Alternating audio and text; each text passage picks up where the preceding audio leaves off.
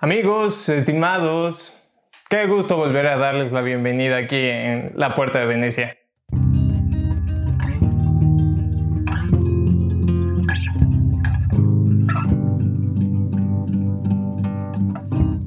Hoy vamos a leer el tercer capítulo, así que voy a comenzar.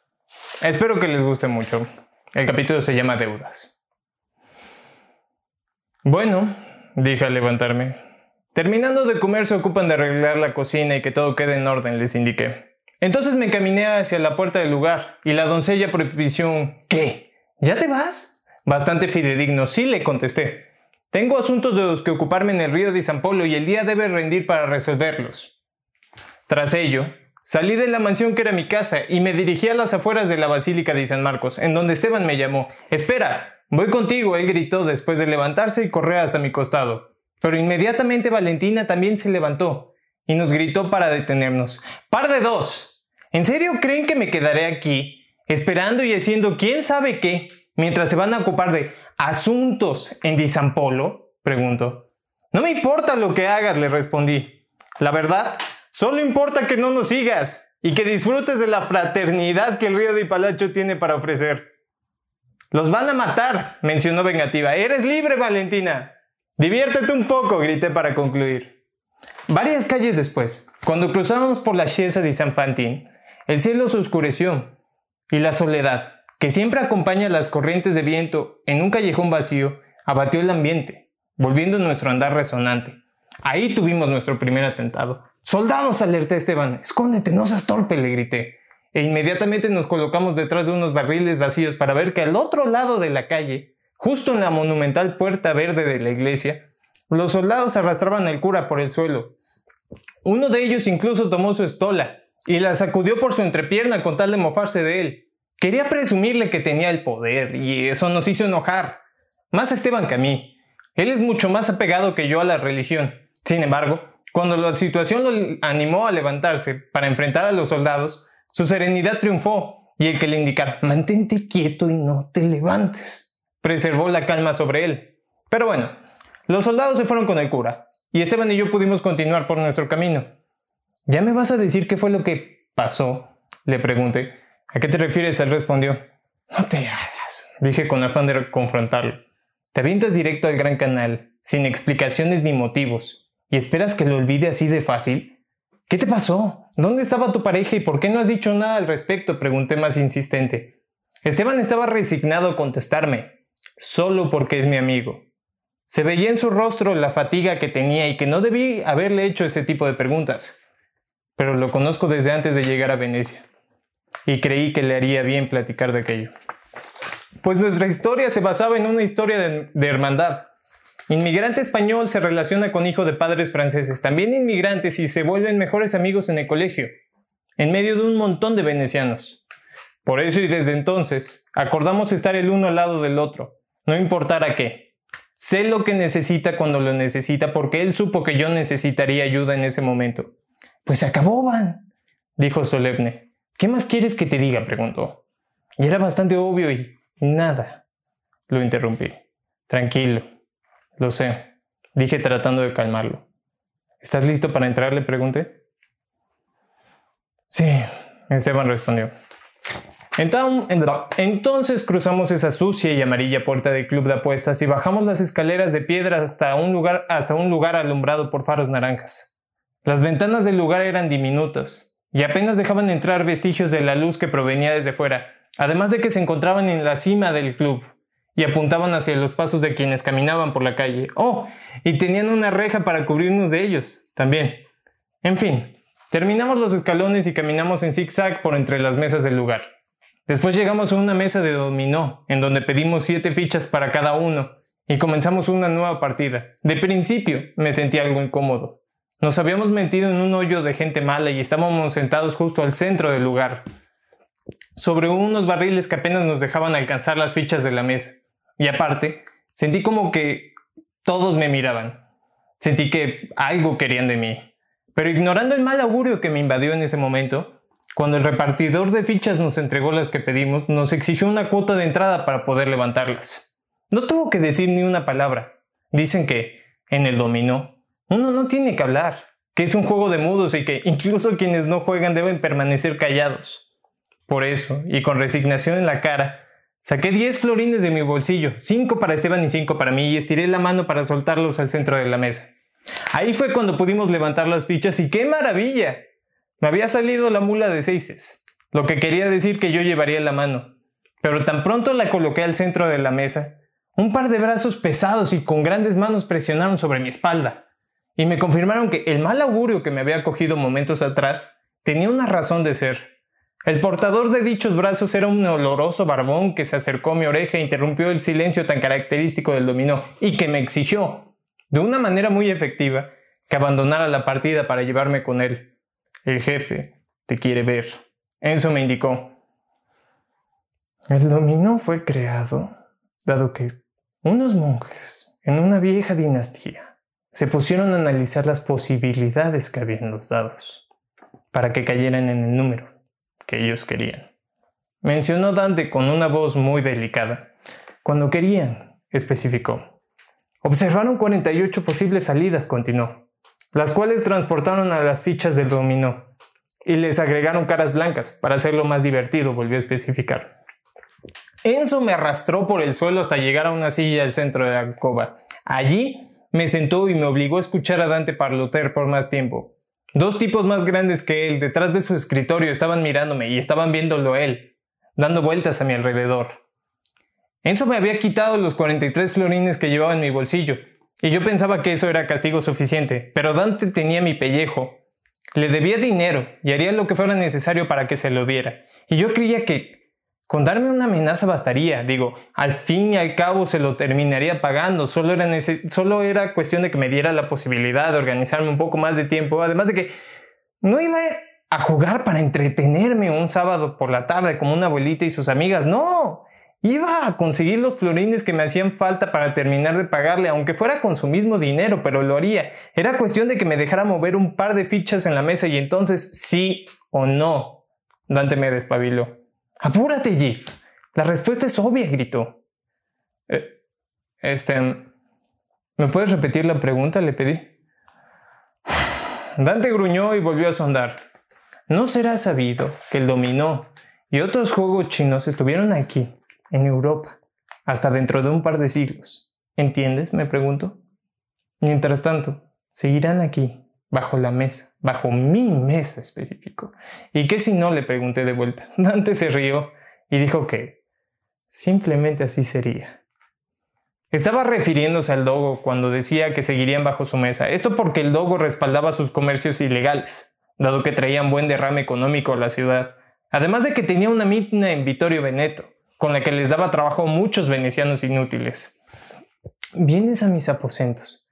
¿Y esperas que no te encuentre? preguntó. Tus aposentos, respondí con enjundia. ¿Escuché bien o tengo que seguir riendo? Pregunté. Enzo, dale un golpe. No, Enzo, no tienes que darme ningún... ¡Auch! Ahora trae a su amigo, le pidió. ¿Para qué quieres, Esteban? Pregunté. Me lo quedaré, respondió. Y también los florines que trajiste.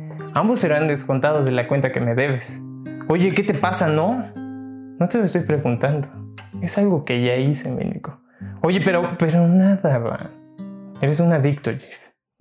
Y haces lo que hacen todos los adictos. ¿Qué cosa? pregunté. Perder, respondió. Incluso lo que no te pertenece, lo pierdes. Y lo haces solo porque no sabes parar. Tampoco tomar buenas decisiones. Mira tan solo, abre tus ojos. ¿A dónde te han llevado tus acciones? preguntó. ¿Quién eres y qué has ganado? Ahora pregúntate, ¿qué has perdido? Dijiste que me condonarías los pagos por la guerra, le recriminé, que aplazarías mis fechas de entrega y que detendrías mis intereses unas cuantas semanas. Así te podría pagar, le indiqué. Sí, respondió. Te dije que lo haría. A partir del próximo mes, especificó. La guerra apenas nos alcanzó, Van. Y a menos de que tuvieras todo tu dinero debajo de un colchón, sé que tienes más. Ocúpate de pagarle a quien le debes y deshazte de todos tus problemas, concluyó. El río de Palacho no tendrá con qué defenderse del logo, mencioné sublime. Tampoco de los franceses, añadí. Ese no es problema mío, amigo, respondió Dante. Te hice un préstamo y lo quiero de vuelta, me indicó. Entonces podrás volver rogando por más.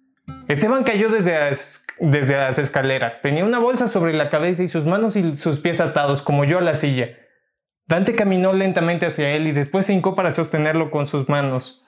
Entonces le arrebató la bolsa que le cubría el rostro, y lo pude ver, más alterado que nunca. Esteban estaba aterrado. ¿Quién no lo estaría? me pregunto.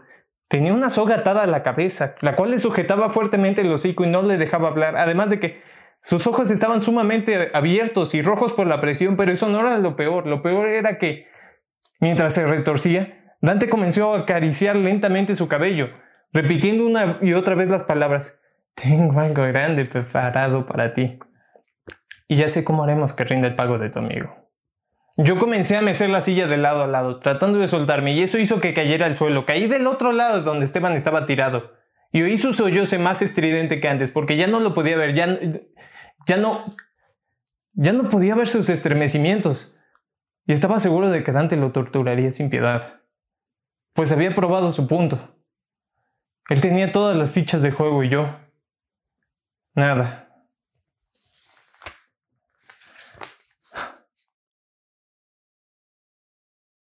Ese fue el tercer capítulo de La Puerta de Venecia. Espero que... Bueno, más bien... Es un capítulo que te deja un tanto tenso. Eh, la primera vez que lo leí me atrevería a decir que me dejó tantito cringe encima. Y bueno, hoy les quiero platicar acerca de el inglés. Pero no les quiero hacer el típico uh, speech, sino que quiero que decirles que el inglés es importante, pero no se los quiero... Quiero contarles una anécdota más bien de cuando yo me percaté de que lo era. En mi casa se solían hacer muchas bastantes carnitas asadas todos los fines de semana que podíamos, nos organizábamos y lo arreglábamos todo. Una tarde soleada, comiendo, tranquilos. Fueron bonitos días. pero también ponemos música de fondo y bueno, lo que más, lo que predominaba en ese entonces era comprar discos. Así que Mm, una de esas lo típico era que ibas a la tienda de discos y estaban poniendo música de fondo y si te llegaba a gustar el disco que estaban poniendo te acercabas al mostrador y les preguntabas, oigan, ¿cuál es este disco? Y en una de esas la terminabas comprando. Así fue como llegó el disco del pop acústico a mi casa. Ah, el disco de pop acústico es un disco de covers de canciones de los 80s y 90s que bueno, me encantaba. Y de entre esas canciones hoy les quiero platicar de una que se llama Luca. Es originalmente de Susan Vega y el cover del que les estoy hablando es de Mariano de Porans. Ahora bien, la original se hizo en 1987 y la canción se trata de un par de vecinos. Eh, una chava que se acerca a su vecino y le dice, oye, si escuchas algo en medio de la noche, y algunos ruidos, no les hagas caso, no son nada. Y lo repite lo repite y lo dice una y otra vez en la canción. Y bueno, pues evidentemente sí eran algo, es a lo que hace alusión la canción. Pero de aquel entonces en el que yo les estoy contando que hacíamos las carnitas asadas y poníamos música y nos ponemos a disfrutar el día, eh, yo no entendía aquello de que había un trasfondo detrás, de que sí había algo con todo ese escándalo que había entre los vecinos, pero aquella vez mi padre se puso a traducir la canción Después de que habíamos terminado de comer, seguía sonando el disco y de ver cómo la canción decía um, My name is Luca. I live on the second floor. I live upstairs from you. Yes, you think I've seen. I, think you've seen me before. If you hear something late at night, Some kind of... Bueno, el punto es, em, se ponen a traducirla y mi cabeza se explota así de, wow, están entendiendo lo que les están diciendo y no nada más lo entienden, me están haciendo entender a mí. Y fue cuando me percaté de que para eso servía el inglés, para entender lo que más cosas y lo que te están diciendo y lograr disfrutarlo de maneras que no lo había disfrutado hasta aquel momento. por ejemplo, ahorita que terminé de leer el capítulo y les dije que me dejó tantito cringe cuando lo leí. Eh, es una palabra que yo he tratado de traducir y que no le contra... Bueno, no he logrado traducirla literal y eso es lo que te abre eh, el inglés. Entendimientos que pueden llegar a gustarte y que puedes disfrutar de maneras que no sabías. Y ahí fue cuando me percaté de aquello de que te logra hacer entender. Pero bueno, les recuerdo que tienen el texto en la descripción, además de los links a todas las demás plataformas que también pueden seguir La Puerta Podcast en Instagram. Y eso es todo por esta semana. Eh, yo soy Víctor Bernal fue un gusto haberlos tenido hoy aquí. Tengan un buen día.